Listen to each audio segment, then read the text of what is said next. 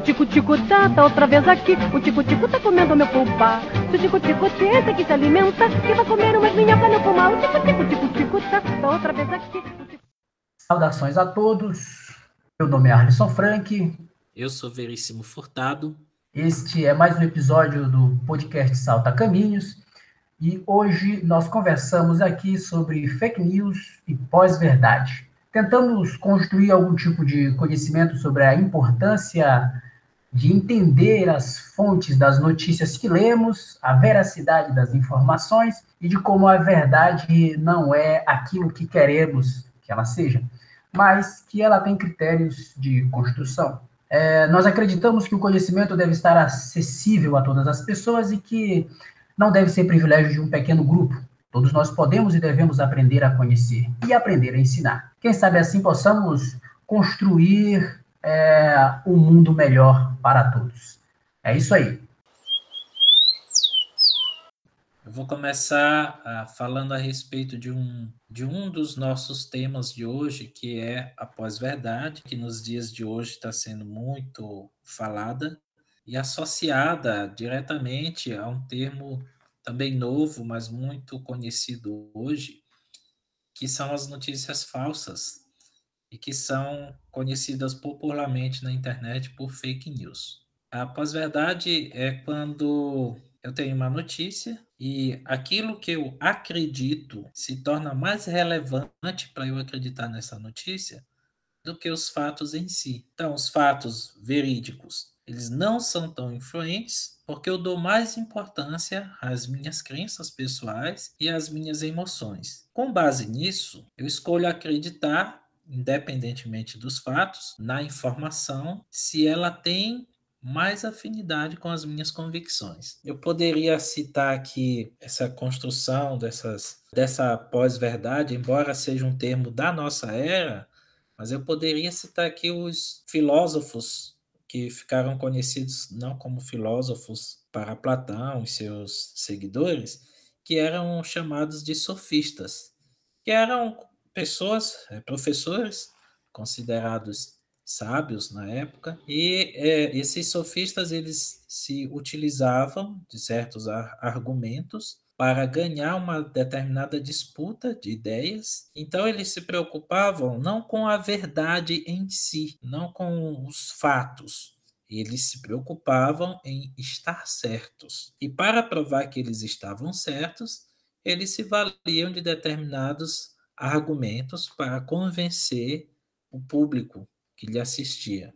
Então, essa questão dessa produção da pós-verdade embora, volto a dizer, seja um termo dos nossos tempos, ela parece ser uma coisa bem antiga que vem se construindo ao longo da história. Na produção de uma pós-verdade, não se pode contar apenas uma mentira e acreditar que as pessoas vão pensar, vão, vão levar, vão considerar aquela mentira como uma realidade, um acontecimento, uma verdade. A construção da pós-verdade parte com base em informações que são verdadeiras, mas também com informações que são omitidas. Então, para eu construir uma pós-verdade, eu tenho um fato, que aconteceu alguma coisa realmente, só que eu não conto tudo a respeito daquela coisa. E aí eu vou manipulando a informação de maneira que, tal como os sofistas, eu leve uma grande quantidade de pessoas a acreditar no que eu estou dizendo. A pós-verdade ela tem algumas é, características. Ela tem, por exemplo, a insinuação e nessa insinuação eu pego informações que fazem parte de um determinado acontecimento e manipulo essas informações de modo que eu detenho elas em um ponto específico para que se é, para que quem me ouve chegue à conclusão que eu quero que que essa pessoa chegue. Além disso, uma outra característica na construção da pós-verdade é a pressuposição, que se baseia em dizer algo como certo, mas sem questionar se realmente é certo. Eu posso pressupor, por exemplo, que a vida é boa, mas com base nisso eu posso construir coisas terríveis com essa afirmação de que a vida é boa. Ora, a maioria das pessoas tem isso em mente. A vida é boa. Sim, a vida é boa, mas até que ponto? Quando eu pego, por exemplo, o caso daqueles manifestantes que foram para a porta do hospital, onde uma menina que tinha sido violentada sexualmente estava num procedimento, realizando um procedimento legal de aborto, eu tenho um, grupo de religiosos fanáticos que dizem estar defendendo a vida porque a vida é boa. Nem sempre é assim o tempo todo, né? A vida de quem? De que maneira? A pressuposição de que uma determinada coisa tem que acontecer desse jeito porque é bom ou não pode acontecer porque é ruim é perigosa e faz parte da construção dessa pós-verdade. Outra coisa também que eu poderia mencionar aqui é a falta de contexto. Você muda o contexto da informação com a intenção de manipular os fatos e, portanto, manipular a opinião de quem lê a notícia, a informação de quem a opinião de quem te ouve, de quem te dá atenção. Uma outra coisa que também é muito característico dessa construção dessa pós-verdade é a inversão da relevância. Os aspectos secundários de um determinado fato se tornam mais relevantes do que os aspectos centrais. Na política, eu poderia citar como exemplo coisas que eu já ouvi muito por aí. Eu não vou votar nesse político porque ele não é católico. E aí o político tem que ir lá, mentir, construir uma informação que não é dele para ganhar votos, né? Então quer dizer, o eleitor não vota no político porque ele não é católico ou porque ele não é evangélico, por exemplo ele não é cristão. Isso é secundário na política. O que realmente é relevante aí e que fica de fora em debates políticos, em debates em grupos de WhatsApp da família e outras coisas assim, o que realmente é relevante é se o político é capaz de governar bem, se o político tem um projeto, se ele tem de fato compromisso, e não se ele é católico ou se ele é evangélico. Isso é aspecto secundário que não tem nada a ver com o ponto central daquilo que está sendo discutido. Então, a verdade, nesse sentido, ela ficou para trás. As pessoas não estão mais interessadas na verdade. O que me interessa agora é se eu gosto da informação que me chega, é se a informação condiz com as minhas expectativas é se a informação que me chega à, tela do meu celular, à tela do meu computador, à tela da minha TV, no jornal impresso, na revista impressa e outros meios de comunicação, é se essa informação condiz com os meus conceitos, se ela condiz com aquilo que eu acredito, com aquilo que eu quero ouvir. E aí, quando essa informação condiz com, a, com, a, com as minhas expectativas, eu dissemino essa informação. Eu divulgo para mim, para os meus amigos, divulgo para minha família, eu divulgo para os meus colegas de trabalho, porque eu quero mostrar que eu estava certo, que aquilo no qual eu acredito é a verdade em si. Eu vou tentar me ater também na pós-verdade e chamar a atenção para alguns dos pontos que eu achei que foram bastante curiosos daquilo foi ressaltado por ti, e também focar um pouco no, nas fake news, que a gente pode entender, né, fake news é como algo que está diretamente ligado ao problema da pós-verdade e que pode ser, vamos dizer assim, traduzido como uma notícia falsa mesmo, uma notícia falsa que não é somente uma mentira, não é, não é exatamente no sentido de ser apenas uma mentira. É mais do que isso. Porque as notícias podem ser instrumentos políticos. E no caso das fake news, geralmente são. É, e a gente tem que tomar cuidado também para não cair no, no problema muito do, do, do, relativismo, de achar que qualquer coisa que um jornal, um jornal conceituado, um jornal mais tradicional publica, é é, é, é, notícia falsa, é fake news, é, ou acreditar que ao mesmo aquilo, jornal impresso e tudo, que essas coisas são falsas, que essas coisas não, não, não têm nenhum grau, nenhuma veracidade, vamos dizer assim. A gente tem que tomar cuidado para não deixar se informar por qualquer veículo, por qualquer meio de comunicação. Por exemplo, o WhatsApp não foi criado para que as pessoas é, se informassem. É um meio de comunicação, as pessoas conversarem, trocarem informações, mas não no sentido delas trocarem, é, produzirem matérias é, é, é, e produzirem verdades, produzirem fatos. É, esse é um, um ponto. Então, as notícias de WhatsApp, elas não têm o mesmo peso que teria um jornal uh, como esses jornais mais tradicionais.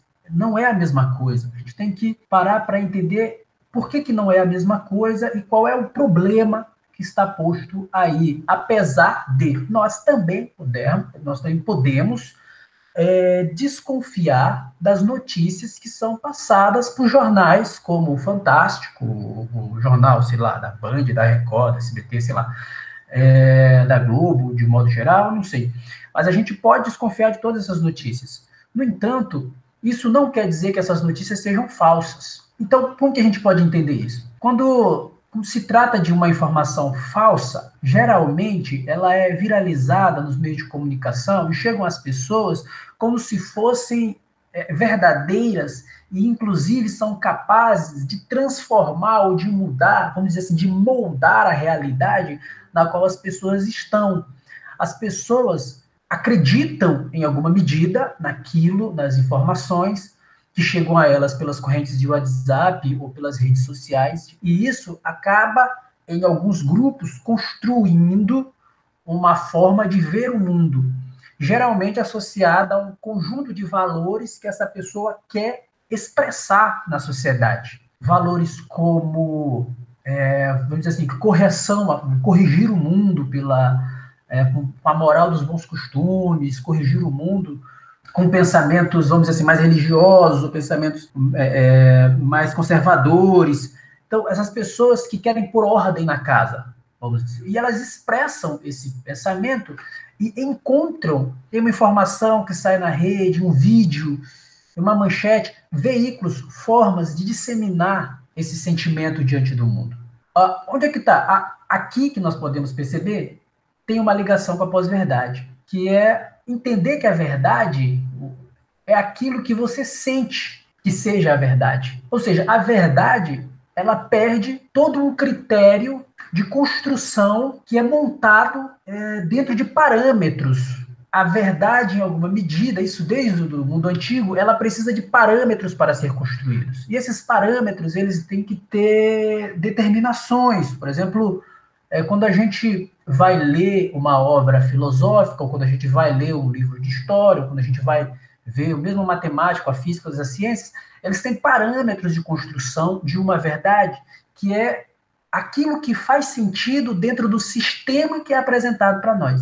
O mesmo acontece com o jornal. A notícia que um jornal A ou B apresenta na televisão, o jornal impresso ou nos seus sites oficiais, eles fazem sentido dentro de um conjunto de parâmetros que dizem respeito ao universo da informação.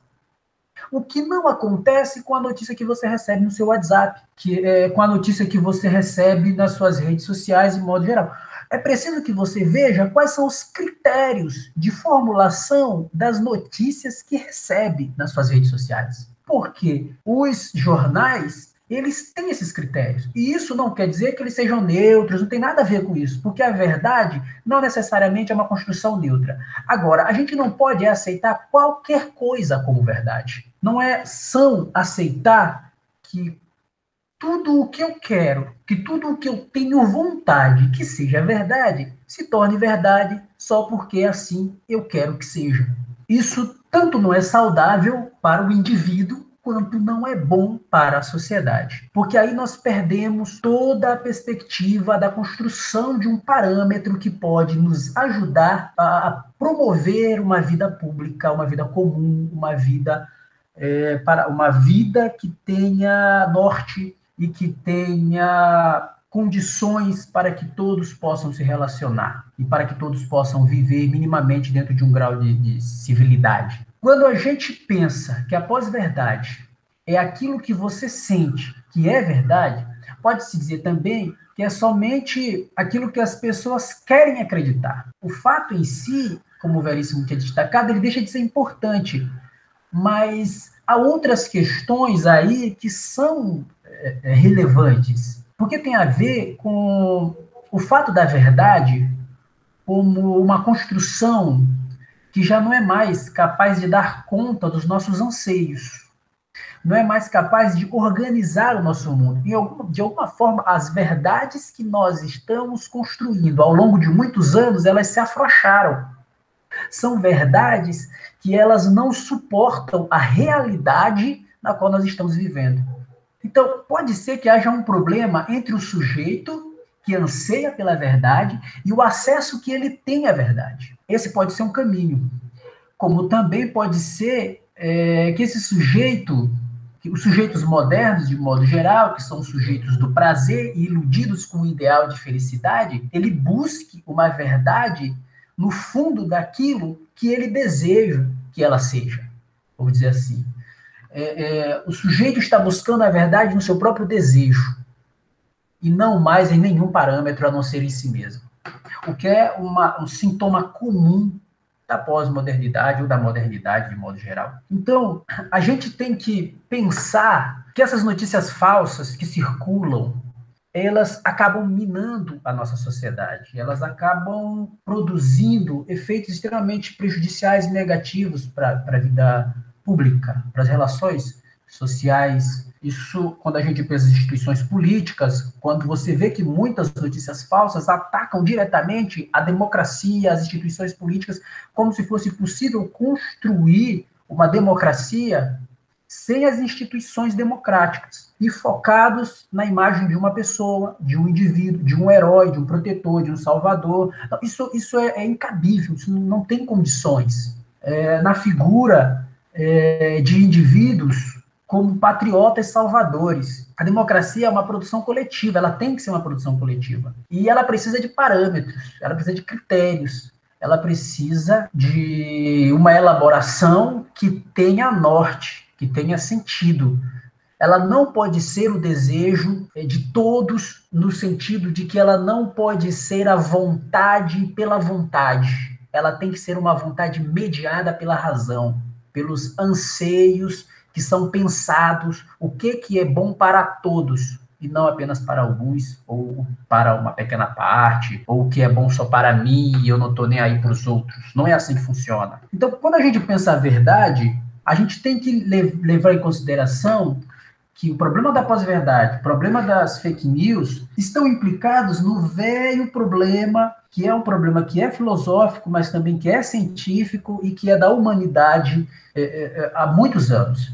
Porque se você pensa a verdade, a mentira e a dúvida, por exemplo, que é isso que as fake news fazem, elas promovem dúvidas sobre um determinado fato, é porque criam ou valorizam, como o Veríssimo destacou agora há pouco, valorizam determinados aspectos de um acontecimento que não são relevantes. E por valorizar esses aspectos desse acontecimento, acabam criando dúvidas de algumas pessoas ou promovendo mesmo a inversão de valores sobre o conhecimento dos fatos. Então, quando a gente pensa a verdade, a mentira e a dúvida, você tem que ter é, em mente que, historicamente, assim, são problemas da filosofia. A filosofia ela aborda a verdade, fala sobre os critérios de produção da verdade, sobre os problemas que existem na construção da verdade, sobre os fundamentos que as verdades devem ter dentro de um sistema de pensamento científico. Nós vamos pensar na matemática, na química, a filosofia se, se, debruçou durante muitos anos sobre os, as questões dos critérios de produção dessas verdades e sobre os seus próprios critérios de produção de verdade. Se a gente vê, por exemplo, a ciência,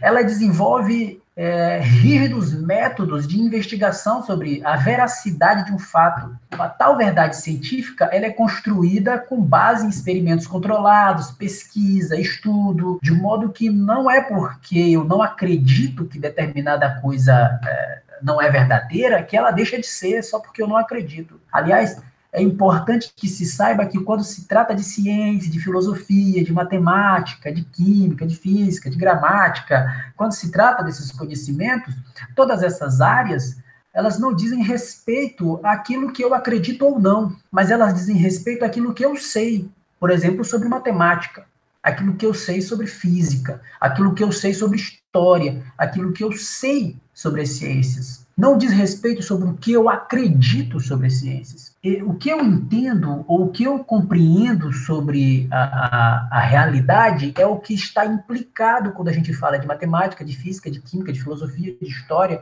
de todas essas formas de conhecimento que a gente aprende na escola, que a gente aprende na universidade, e que a gente tem aí revistas e órgãos especializados para isso. A gente tem que ver que a fé ou a crença, ela deveria estar, no limite mesmo, restrita aos hábitos, aos costumes e à religião. É, o que não tem problema nenhum em fazer essa separação, porque fazer essa separação é justamente estabelecer os critérios de construção de verdade de relação. Se uma pessoa ela é religiosa e ela acredita num Deus, isso não a impede de estudar, por exemplo, filosofia. Por quê? Estão estabelecidos os critérios, como que ela deve se comportar na igreja dela, e o que ela deve fazer na igreja dela, e o que ela deve pesquisar no laboratório como cientista ou que ela deve pesquisar em casa, nos seus livros, nos seus textos, o que lhe interessa nesses dois âmbitos. Isso não é nenhum problema. O problema se trata de perder os critérios e achar que a religião ela poderia ditar, como a gente já viu isso ao longo da história, é, o que é racional, o que não é racional, o que pode o homem pensar, o que não pode o homem pensar, o que pode a ciência produzir, o que não pode a ciência produzir, quais as leis de uma sociedade, tudo isso é muito problemático, porque nós já vivemos, enquanto humanidade, experiências terríveis nesses campos. As ciências estão no campo do saber. As religiões, as crenças e os costumes, os hábitos e os costumes estão no âmbito do crer. A gente, se a gente estabelece esse limite, nós acabamos aí é, com meia dúzia de notícias falsas, é, com meia dúzia de, de construções de pós-verdade, de que tudo pode ser qualquer coisa, basta eu querer que seja. E a gente estabelece nesses limites, a gente pode entender também que o mundo não é, não, não se limita, vamos tratar dessa forma, à minha vontade, ao meu desejo. Quem cria uma fake news sabe que está criando uma informação falsa e cria propositalmente com o fim de, de ganhar alguma coisa financeiramente falando, ou ainda com o fim de fortalecer um determinado grupo político, um determinado grupo ideológico, e aposta que quem lê aquela informação falsa vai buscar parceiros que têm crenças parecidas que têm ideias parecidas, que gostam de um determinado assunto e uma coisa, uma característica comum entre essas pessoas que vão espalhar essa fake news é que elas têm preguiça de pesquisar se o assunto é verdadeiro ou não. Porque a mesma ferramenta, que no caso é a internet, que eu estou aqui dando como exemplo, claro, porque é pela internet que nós hoje percebemos o maior número, né, a maior quantidade é, de fake news que chegam em nossos dispositivos. Mas é claro que existem outros meios embora esse seja o mais comum. Então essas pessoas elas têm a internet na palma da mão, muitas vezes por meio do smartphone, e elas não pesquisam para saber se o, se o assunto que elas estão lendo, que é do interesse delas, se é verdadeiro ou não. Elas não buscam em fontes de informações mais confiáveis, digamos assim, como os jornais, as revistas. Existem portais aí de, de comunicação é, da, da, mídia tradicional que fazem a checagem, né, para saber se a informação é verdadeira ou não. Essas pessoas elas descartam qualquer opinião contrária, por mais bem fundamentada que seja, e vão compartilhando. Geralmente uma fake news traz, é, ou no começo, geralmente no começo, porque é, sabe-se que as pessoas vão ter preguiça de ler a informação toda, né? Então, logo no começo já traz um título bem chamativo e aquele apelo, né? Compartilhe, porque isso não vão dizer nos meios tradicionais, né? Compartilhem o que a Globo está te escondendo, compartilhe o que não vão te contar nunca nos meios é, de informação tradicional, nem em livros, como se aquelas pessoas tivessem sido iluminadas por algum Deus e que elas tivessem tido a revelação daquela informação e agora ela estava com a missão de ter que disseminar né, aquela informação e isso se torna muito perigoso porque pessoas já sofreram consequências de uma fake news. Eu já vi notícias em que uma mulher foi espancada, né, linchada no Rio de Janeiro, porque rolou um boato, uma fake news, de que ela sequestrava crianças, né? vendia crianças. Então era uma, em verdade, era uma, uma informação absurda e as pessoas acreditaram e lincharam aquela mulher. E também já vi no, uma notícia sobre um veterinário que supostamente teria feito um, uma espécie de, de cirurgia no, no, num pet. E foi uma cirurgia considerada considerada uma forma de tortura, e aí as pessoas começaram a divulgar aquela informação falsa, isso prejudicou muito ele, né? Mas ele conseguiu identificar uma dessas pessoas que postou essa informação, processou e ganhou na justiça. Essa pessoa foi condenada a pagar 10 mil reais para ele por ter é, caluniado, né? Porque uma fake news geralmente é uma calúnia. Então, é muito fácil identificar uma fake news. Quando você recebe é, uma notícia falsa no seu celular, primeira coisa que você pode fazer é perceber que o título ele é muito apelativo. Outra coisa, você pode checar, verificar se a pessoa qual é dita como autora daquele texto, se ela é, trabalha em alguma fonte confiável, se é uma pessoa conhecida. E também, além disso, checar se não estão usando o nome de alguma pessoa conhecida para fortalecer, né, para dizer que aquela informação é verídica mesmo. Uma das pessoas que é muito utilizada, o nome dela é muito utilizado para disseminar fake news é o Drauzio Varela, né, que é um médico muito conhecido. As pessoas usam muito o nome dele, então muitas vezes eu vejo ele na, na, na internet, eu vejo na televisão ele combatendo mentiras, ou melhor, fake news que são disseminadas em nome dele. Outra coisa que a pessoa deve fazer é verificar a data da publicação, porque uma fake news às vezes ela é muito bem construída. E ela é muito bem construída, muito bem pensada para que as pessoas acreditem nela. Então eu já vi fake news que diz, por exemplo, que é, foi erradicado uma determinada doença só que é verdade aquela informação, mas não para nossa época. Às vezes a doença foi erradicada 70 anos atrás, 50 anos atrás, e agora ela voltou. E aí a notícia a fake news está lá dizendo que foi erradicado, né? E mostra fotos. Então a pessoa precisa verificar a data né, da publicação e ver se a, a o contexto está dentro do contexto dos dias atuais se aquela informação tem em outros, outros canais, não tem só ali. Questionar se por acaso não é uma. Se, se não tem preconceito ali, porque há muitas fake news que elas vêm recheadas, carregadas de preconceitos. E principalmente é possível também é, buscar essa informação é, com base em com base em livros, com base em, em, em, conceitos que a gente encontra facilmente em livros, em revistas, em portais confiáveis da internet, né? Eu gosto de uma, uma frase do, do, do pensador italiano Umberto Eco, que diz que as redes sociais dão o direito de falar a uma legião de idiotas. Esses idiotas, segundo ele, antes falavam em um bar, acompanhado de uma taça de vinho, alguns amigos, e aquela idiotice que ele dizia ficava ali. Ela não se espalhava, ela não prejudicava a humanidade. E agora prejudica, porque agora esse idiota tem uma ferramenta, a internet, por exemplo, as redes sociais, né?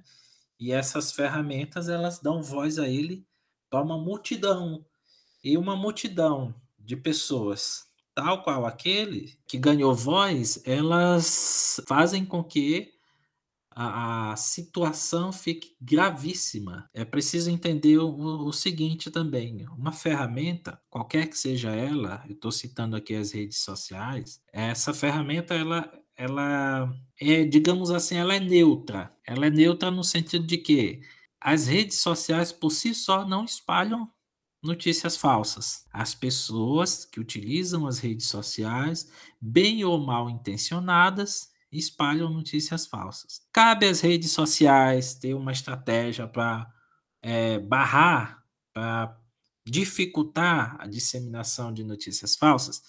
Lógico que cabe, né? E tem muitas redes sociais aí tomando providências, mas, ao meu ver, ainda estão fazendo muito pouco poderiam fazer muito mais, porque hoje é possível algoritmos muito eficazes. Se eles utilizam algoritmos que conseguem saber se agora eu estou falando de casa ou se eu estou falando de algum outro lugar, se eles conseguem saber os detalhes de como eu utilizo uma rede social, de como eu utilizo o meu celular, de como eu vivo a minha vida, então é possível também desenvolver algoritmos que sejam muito eficazes no combate às fake news. Mas, como alguém lucra com isso, e os lucros não são pequenos, então há essa, é, como dizer, há essa tolerância, né? Essa vista grossa que muitas vezes se passa sobre muitas fake news, e isso traz prejuízos enormes para a sociedade como um todo. Traz prejuízos sem precedentes, porque há coisas como reputações que não podem ser recuperadas depois de uma fake news. E há ainda vidas que foram perdidas com base em fake news que jamais poderão ser restabelecidas jamais poderão ser é, recuperadas. Então, é preciso que se leve em consideração que as fake news são algo muito sério e, te, e que tem que, que ser tratado com muita seriedade pelos jornais tradicionais, pelos governos e principalmente pelas redes sociais. É, tu tratou aí do Humberto Eco, de uma frase do Humberto Eco, eu lembrei que ele tem um livro que chama O Pêndulo de Foucault, que é um livro bastante curioso, porque ele vai mostrando.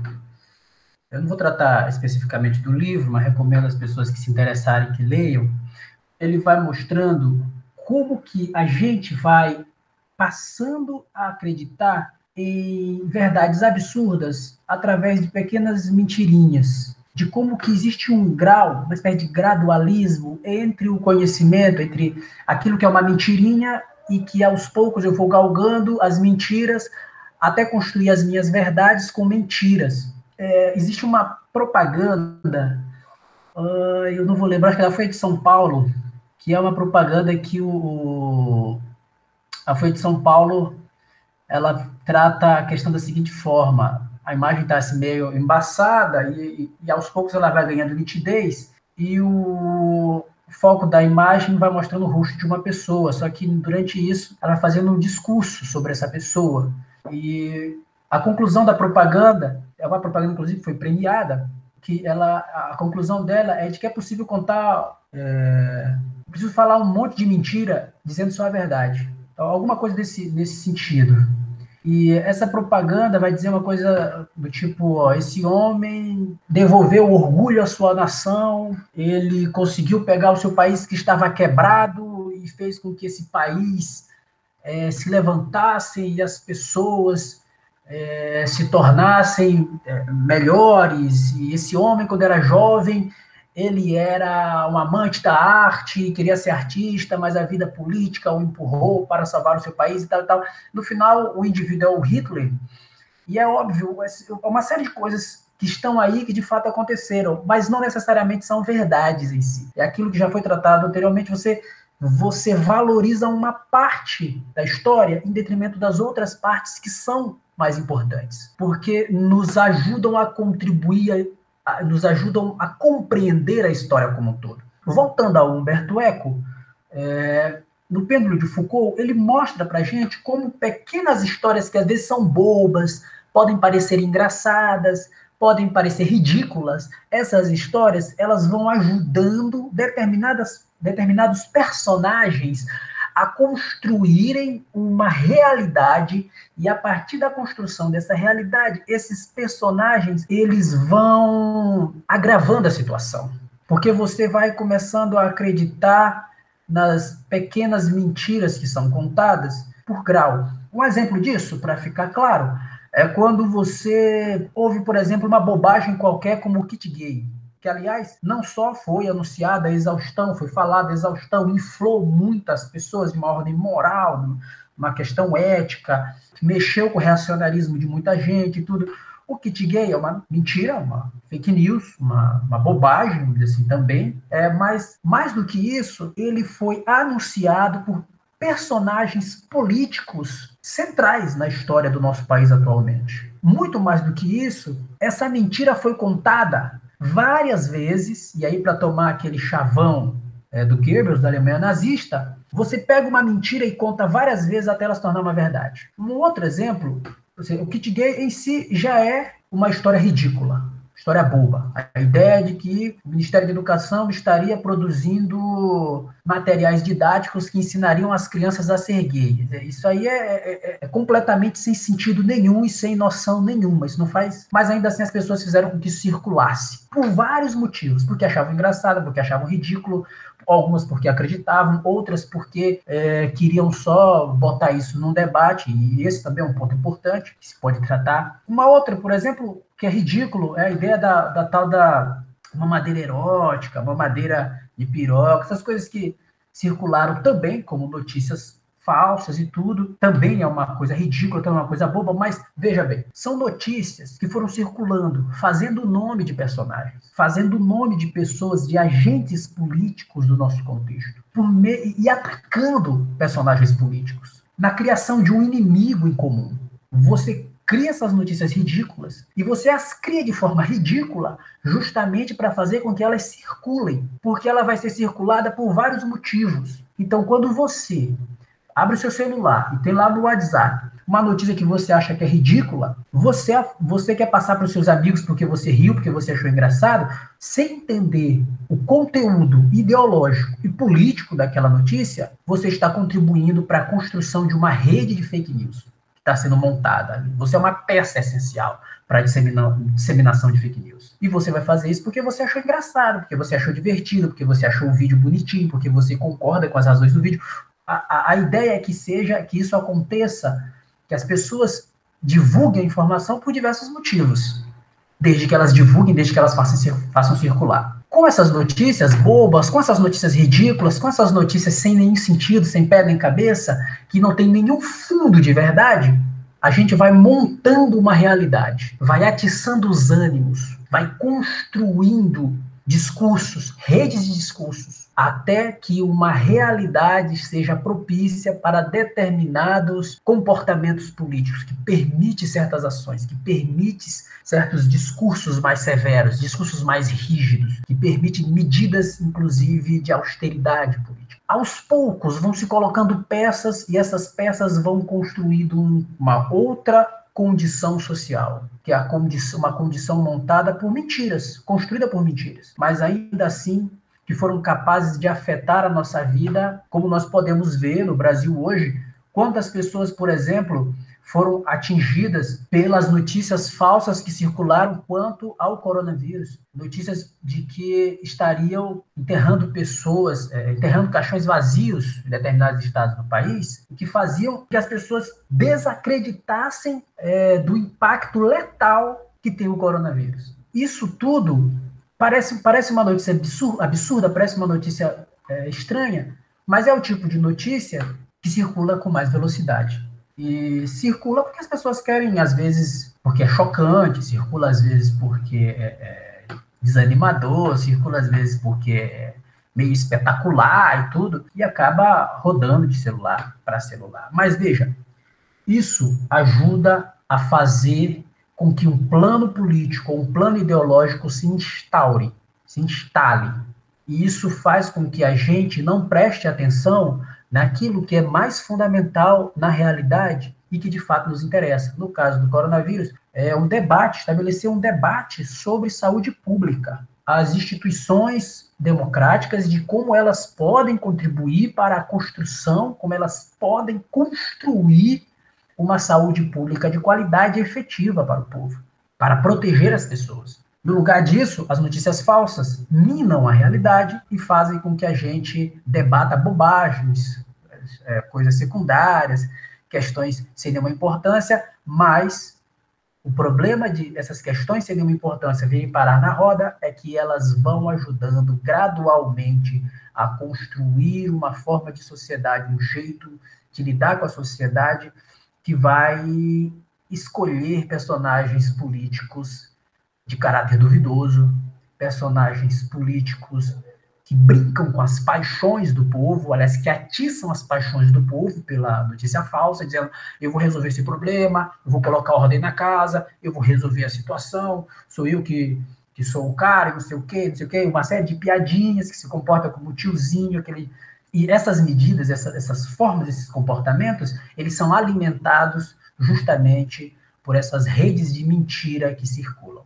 Outra coisa que eu acho que talvez é importante, e a gente vai se encaminhando por final, é da gente pensar que às vezes as pessoas circulam a notícia falsa por nenhum outro motivo a não ser porque ela quer lacrar, vamos dizer assim, um debate, num debate. Ela está perdendo o debate, vamos tratar dessa forma, ela não está conseguindo emplacar nenhuma ideia, ela não está conseguindo tratar a questão de nenhuma forma, então, só para lacrar, só para dizer que ela tem alguma coisa chocante, ela traz uma dessas ideias absurdas para o debate. Ela não acredita naquilo, ela sabe que aquilo é mentira, ela vê que aquilo é absurdo, mas como ela só quer lacrar no debate, ela quer encerrar o debate, ela quer dizer que ela saiu por cima do debate, ela traz essa notícia. Às vezes num grupo de WhatsApp, às vezes no, sei lá, essas, esses meios aí.